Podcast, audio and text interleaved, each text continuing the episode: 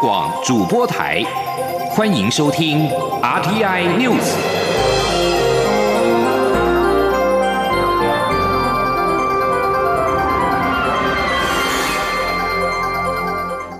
听众朋友您好，欢迎收听这节央广主播台提供给您的 RTI News，我是张顺祥。行政院长苏贞昌今天到立法院报告纾困四点零特别预算编制过程以及疫苗施打的采购计划。苏贞昌在报告中指出，为救人民于水火，纾困不容一刻迟缓，政府已经立即启动相关的纾困，期盼能够发挥及时雨的效果。而在疫苗采购的部分，苏贞昌说，台湾目前共取得两百一十一万剂的进口疫苗，预计八月底前一共有一千万剂的疫苗到位，政府已经做好大量施打疫苗的规划跟准备。记者刘玉秋的报道。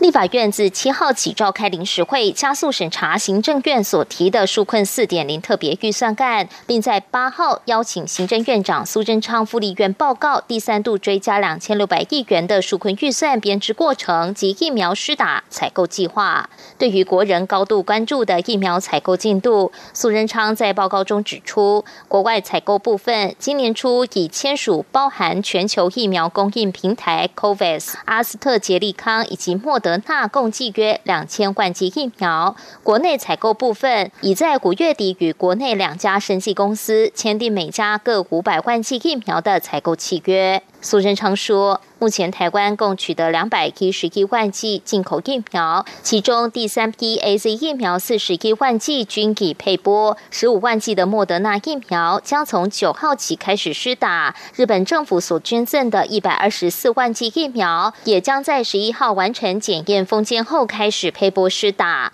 美国政府日前也由跨党派议员来台宣布，将捐赠台湾七十五万剂疫苗，八月底前共有一千万剂疫苗到位。Okay. 对于日本及美国在台湾疫情转取艰困的此时此刻，及时伸出援手，特别感到温暖，特别表示最诚挚的感谢。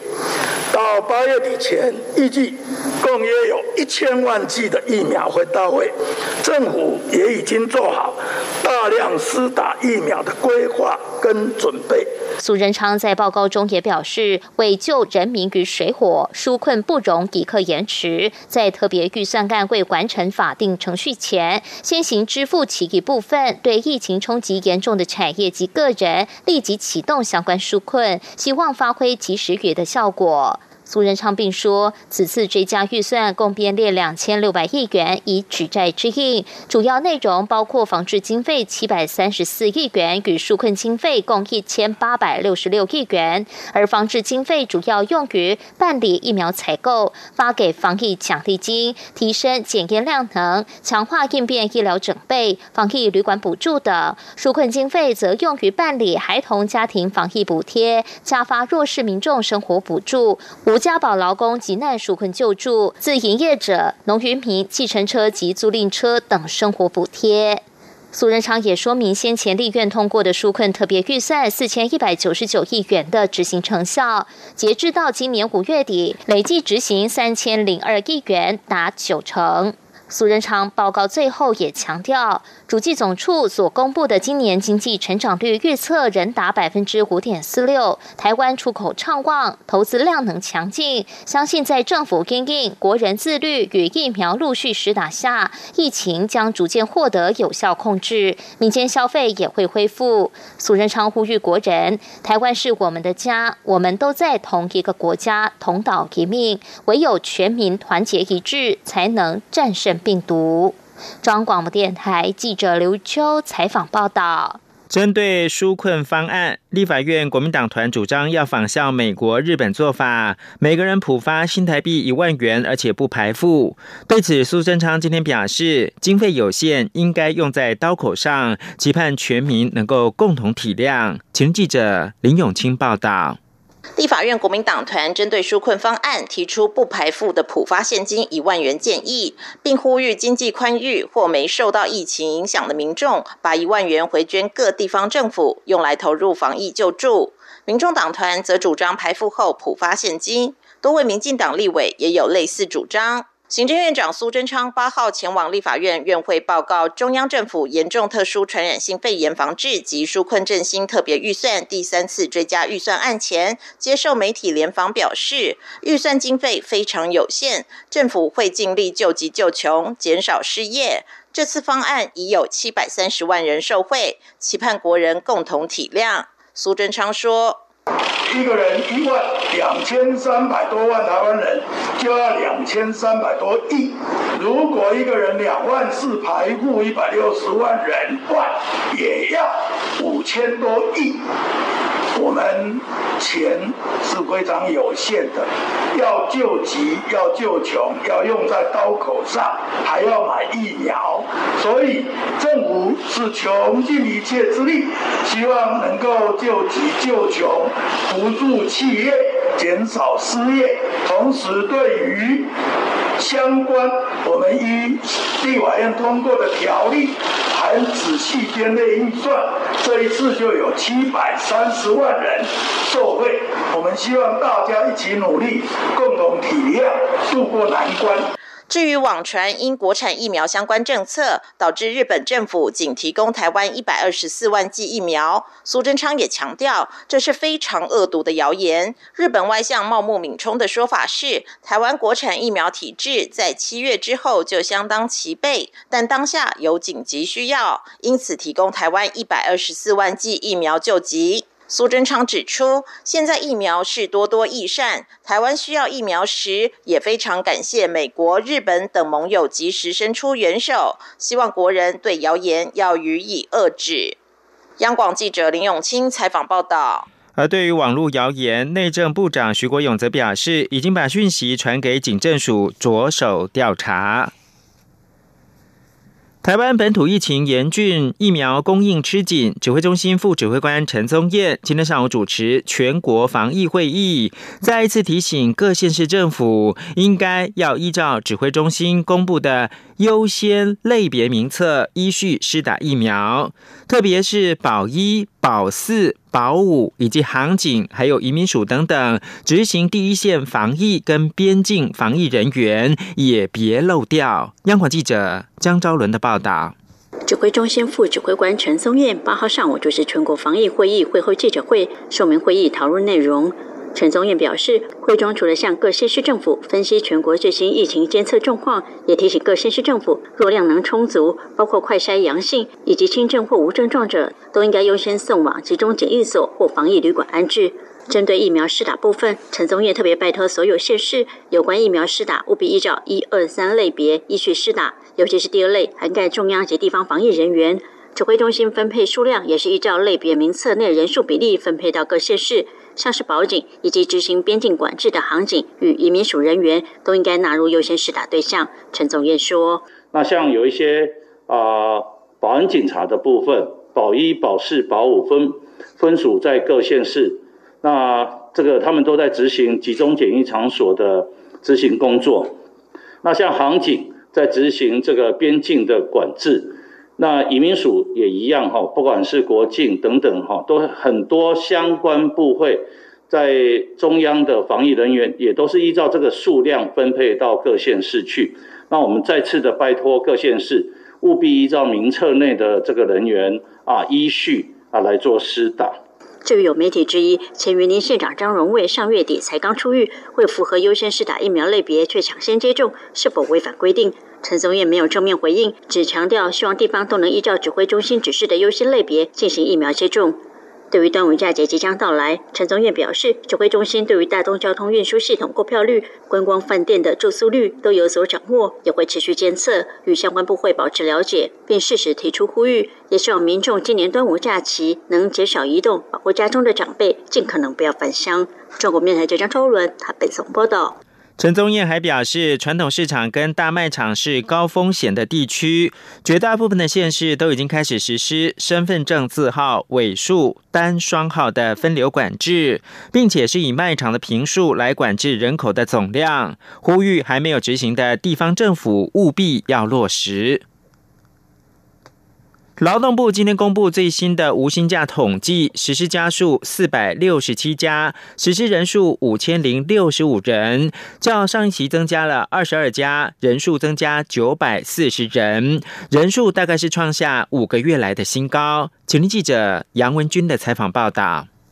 劳动部八号公布最新减班休息统计，实施家数四百六十七家，实施人数五千零六十五人，较上期增加二十二家，人数增加九百四十人。观察无薪假的数据，去年六月底七月初是实施无薪假人数最多的时候，突破三万人，后来人数就一路下滑，直到疫情升温的五月，人数都在三四千人左右，但六月就看出人数有增加的趋势。本次已经是连续第四期的上升，人数创今年初一月八号来的新高。一月四号实施人数为六千四百六十三人。劳动部分析，这次主要增加的人数是在制造业中的民生工业，是一家空厨公司，属于食品制造业，就实施了八百四十人。所以尽管国内疫情升温，但目前数据多是单一家厂商实施人数较多所致。劳动部劳动条件司专委王金荣说。但是因为辞职减班休息的话，它毕竟还是要有个劳资的一个过程。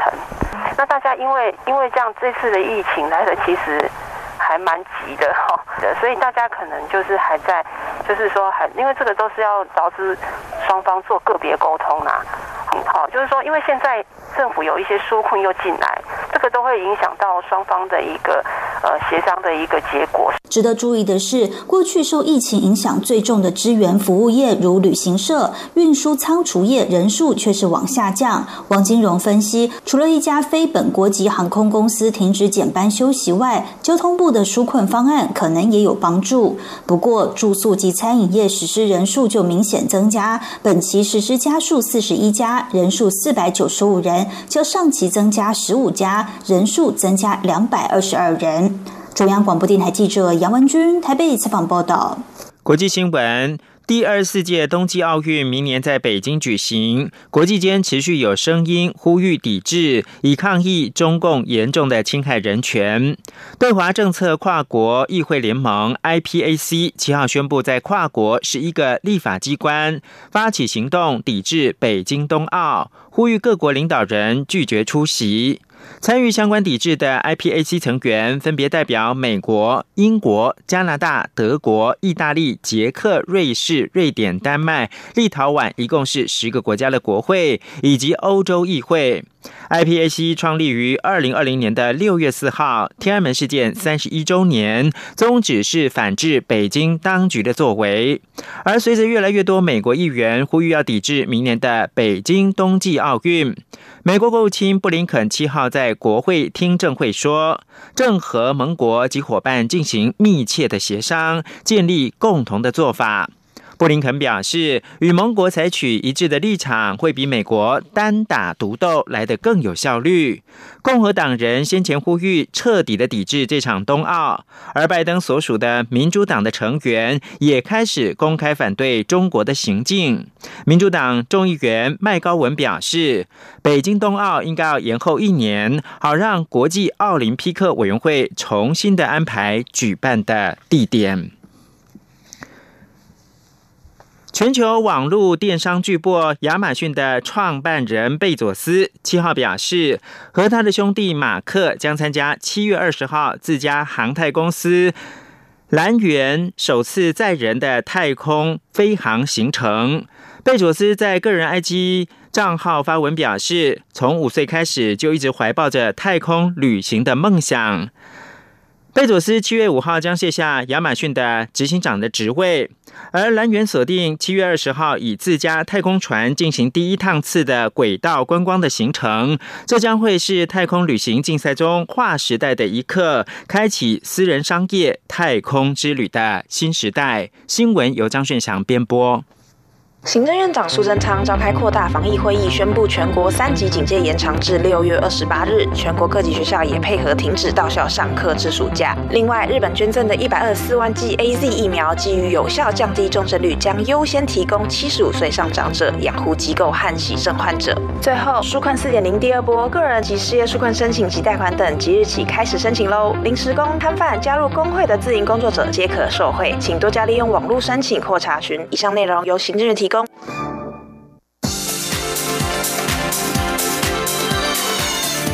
是中央广播电台台湾之音，欢迎继续收听新闻。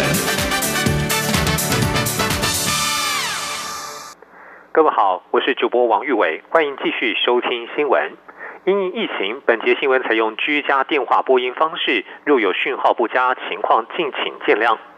新闻继续带您关注。由国防部预防医学研究所携手卫福部国家卫生研究院技术转移给台湾生技公司开发的纳米探索 COVID-19 抗原快筛试剂，在昨天获得了食药署专案制造许可。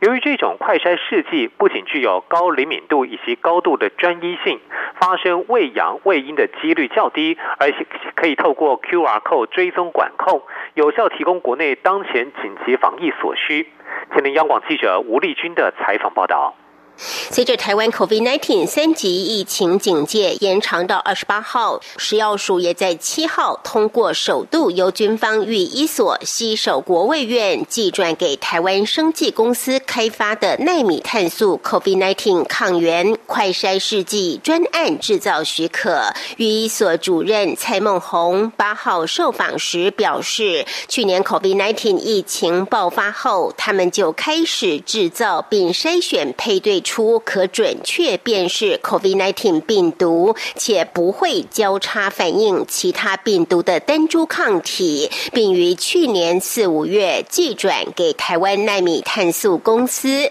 历时一年才开发出这个快筛试剂。由于早期台湾的阳性检体十分有限，因此食药署定出的专案制造标准是准确率需达五十个阴性和。五个阳性，而这个快筛试剂则进行了近两百个检测，都没有未阳性的问题，而且还具有其他快筛试剂没有的 QR code 的功能，可将检测结果直接传送到个人手机，方便民众追踪筛检结果，并在个案同意的情况下，有利防疫单位以手机定位追踪失。连确诊者对当前防疫提供相当大的帮助。蔡梦红说：“就是它上面会有一个 QR code，可以装他们的 app 扫这 QR code，后续这个结果可以用云端追踪的方式，不会说你做完之后如果确诊了，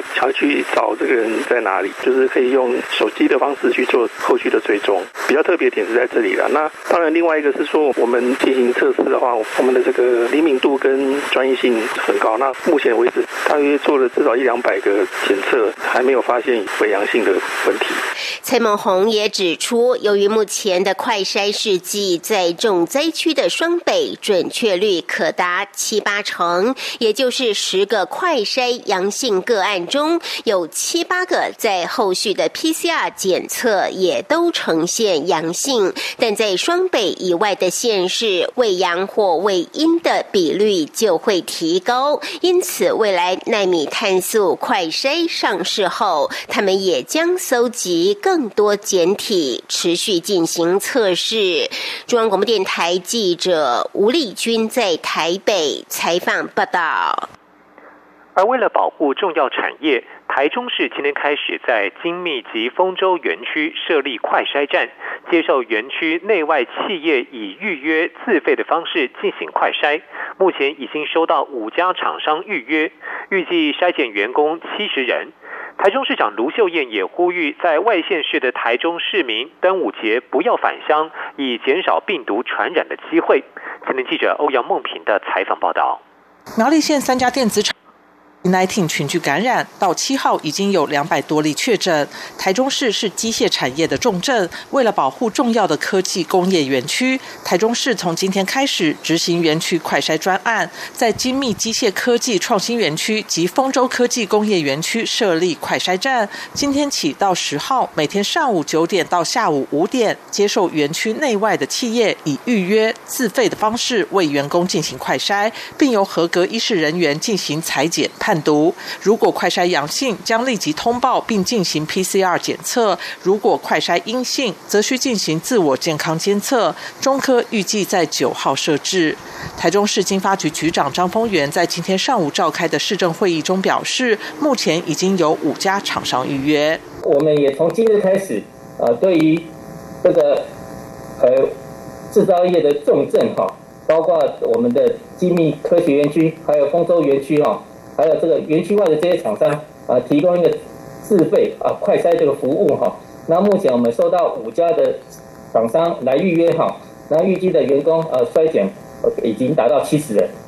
台中市长卢秀燕也在会中表示，本周六开始就是为期三天的端午连假，他要拜托市民与在其他县市的亲友沟通，希望大家为爱忍耐，暂时不要移动，也不要返家。如果全国能够一致性暂停跨县市或跨区移动，就可以减少病毒传染的机会，也保护自己的故乡。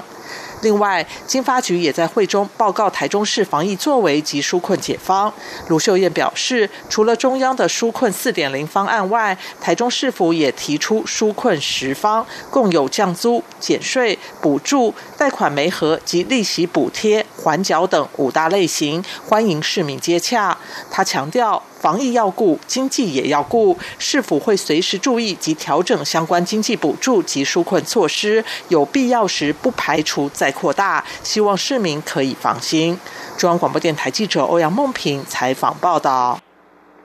行政院长苏贞昌今天表示，十五万剂莫德纳疫苗九号开始施打，一百二十四万剂 A Z 疫苗预定十一号完成检验封监之后开始配发。桃园市长郑文灿今天上午在市府防疫会议后表示，桃园市已经做好各种准备，等中央流行疫情指挥中心公布之后，就会尽快统计并且安排施打。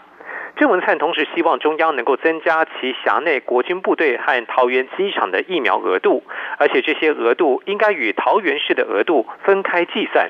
前天记者王兆坤的采访报道。桃园市长郑文灿表示，目前的施打计划已几乎都结束。我们等待下一轮中央指挥中心公布新施打顺序后，是否会紧速完成统计与安排？郑文灿指出，桃园市有很多国军部队，还有机场的单位、民航业者，这些都算在桃园的额度内。他说，机场端哦，大概有三万五千人，那么在这个国军配合的部分哦，也有相当的数量。那不过因为之前配付的一到三类是不够的。我们希望将来配付的时候要增加。庄文灿表示，机场端的施打率偏低，例如航警局六百六十八人只施打了一百三十八人，需要配付一定数量的疫苗。机场相关人员也应按照风险高低配付相当数量，他都会积极向中央反映。可是机场端的疫苗数量跟桃园市的额度不能混淆，会尽量请中央分开处理。此外，关于外籍移工防线的快筛计划。郑文灿指出，预定九号开始到场快筛，而联合快筛站则在十号陆续启用。是否会以安全、友善、效率三原则完成相关工作？中央广播电台记者王兆坤采访报道。而现在民众在等待打疫苗之前，仍然维持三级的防疫警戒，民众积极在家防疫。但是分流办公或是线上学习的情况，最直接的影响就是在家全天候开冷气，导致用电量激增。消费者文教基金会今天表示，政府想鼓励民众在家防疫，就要有最实质的配套措施，应当提出水电费及上网通讯优惠方案，并且减免各种规费和手续费。今天记者陈国伟的采访报道。国内疫情空前严峻，消基会指出，金管会日前邀集中央银行、财经公司及各银行开会，决定调降网络银行及 ATM 的转账手续费，鼓励民众尽可能使用线上金融服务，降低外出或临柜交易的需求。其他部会应该也要紧速想到各种以网络代替马路的便民方案，甚至是私人企业也应共同响应。消基会秘书长徐泽玉表示，消基会最近就有接到相关申诉案件，比方说。有线电视收视的账单啊，他都是到这个呃出门去缴。其他现在账单已经到齐了，他不敢出门，希望跟第四台的业者商量啊，说呃是不是可以晚一点以后再缴费。但是第四台的业者不肯，表示说要加断线。消基会董事长黄一腾则提到，检视政府收取各项费用的法规，可以考量减收的范围其实不少。他呼吁各主管机关依照规费法给予免征、减征或停征的。空间。另一方面，许多公司配合防疫政策，多采分流办公措施，但必然增加在家工作者的水电支出及网络电信等费用。尤其这个月的电费进入夏季收费模式，平均每家户每个月将多出新台币五六百元的开支。今年受三级警戒影响，电费绝对更高。那这些水电费省了政府的钱，省了企业主的钱，可是增加的是员工，增加的是家长的钱。那这些。大家都同时响应在家办公产生的这些必然的费用，政府的纾困方案有没有均布到每一个家庭、每一个上班族？消基会强调，政府的纾困方案应从善如流，增加相关经费补助全体国民，并呼吁蔡英文总统领衔指示中央部会及企业响应全民防疫，减免各项生活费用，共体时间。中央广播电台记者陈国伟台北采访报道。继续关心国际消息，日本政府近日表示，由于担忧中国政府宣传措施，将对日本境内大学的孔子学院进行审查。日经亚洲周刊报道，日本文部科学省将要求与孔子学院存在合作关系的大学，向政府提供一系列资讯，包括资金来源、学生人数以及是否存在干预学术研究的行为。有关的问题清单将在今年底正式确认。报道指出，除了保护学术自由，日本还担忧一些技术可能由于私人交流而被泄露给中国。之前，美国和欧洲都推出了一系列政策来规范孔子学院在其境内的交流活动。而在日本，十四所私立大学，包括著名的早稻田大学和立命馆大学，都在校内设有孔子学院。而除目前除了日本之外，澳洲的相关大学将在六月十号的截止日期之前，向政府提供其与孔子学院的合同，以供审查。澳洲有十三所私立大学与孔子学院有合作关系。继续关注秘鲁政坛的动态。秘鲁总统决选现在选情焦灼。七号最新的超过百分之九十四的计票结果显示，代表极左派的自由秘鲁党的卡斯提右以百分之五十点一对百分之四十九点八的得票率，略为领先右翼人民力量党的藤森惠子。四十六岁的藤森惠子在开票初期取得领先，但是农村教师卡斯提右靠着他的铁票区秘鲁农村地区的选票获得进展。由于还有超过一百万张海外选票尚未能处理，这场大选的计票可能还需要数天才能完成。两名候选人都已经同意会尊重选举结果。而在选情不确定的情况之下，利马股市暴跌百分之七点二二。秘鲁索尔也跌至三点九四对一美元的历史低点。不论这一场左派和右派的意识形态之争最后是由谁胜出，秘鲁的新领袖上台之后，将必须为这个正饱受经济衰退和疫情所苦的国家化解危机。拥有三千三百万人口的秘鲁，已经记录了超过十八万六千人死于 COVID-19。美国在七号核准治疗阿兹海默症的药物 Aduhelm，A D U H E L M，是将近二十年来首度通过治疗这种疾病的新药，也是第一种因应阿兹海默症相关的认知能力退化药物。这项决定虽然是预料中事，但是也具有争议性，因为食品及药物管理局 FDA 去年十一月召集的一个独立专家小组，并未发现足够的证据显示新药的疗效，因此建议不要核准。FDA 表示，这种新药是第一种以阿斯海默症病理生理学为基础的疗法，这是大脑中贝塔类淀粉蛋白质斑块的疾病。尽管如此，FDA 仍决定加速核准来处理，因为他们相信这种药物可能比现行疗法提供更有意义的疗效，尽管仍存有部分的不确定性。这项药物曾经进行两项后期人体试验，也就是第三期试验，其中一项显示降低认知能力的退化，但是另外一项试验则并没有。阿斯海默症是人类最常见的失智症，全球巨性有五千万人受到影响，通常是在六十五岁以后发病。以上新闻由王玉伟编辑播报，这里是中央广播电台台湾之音。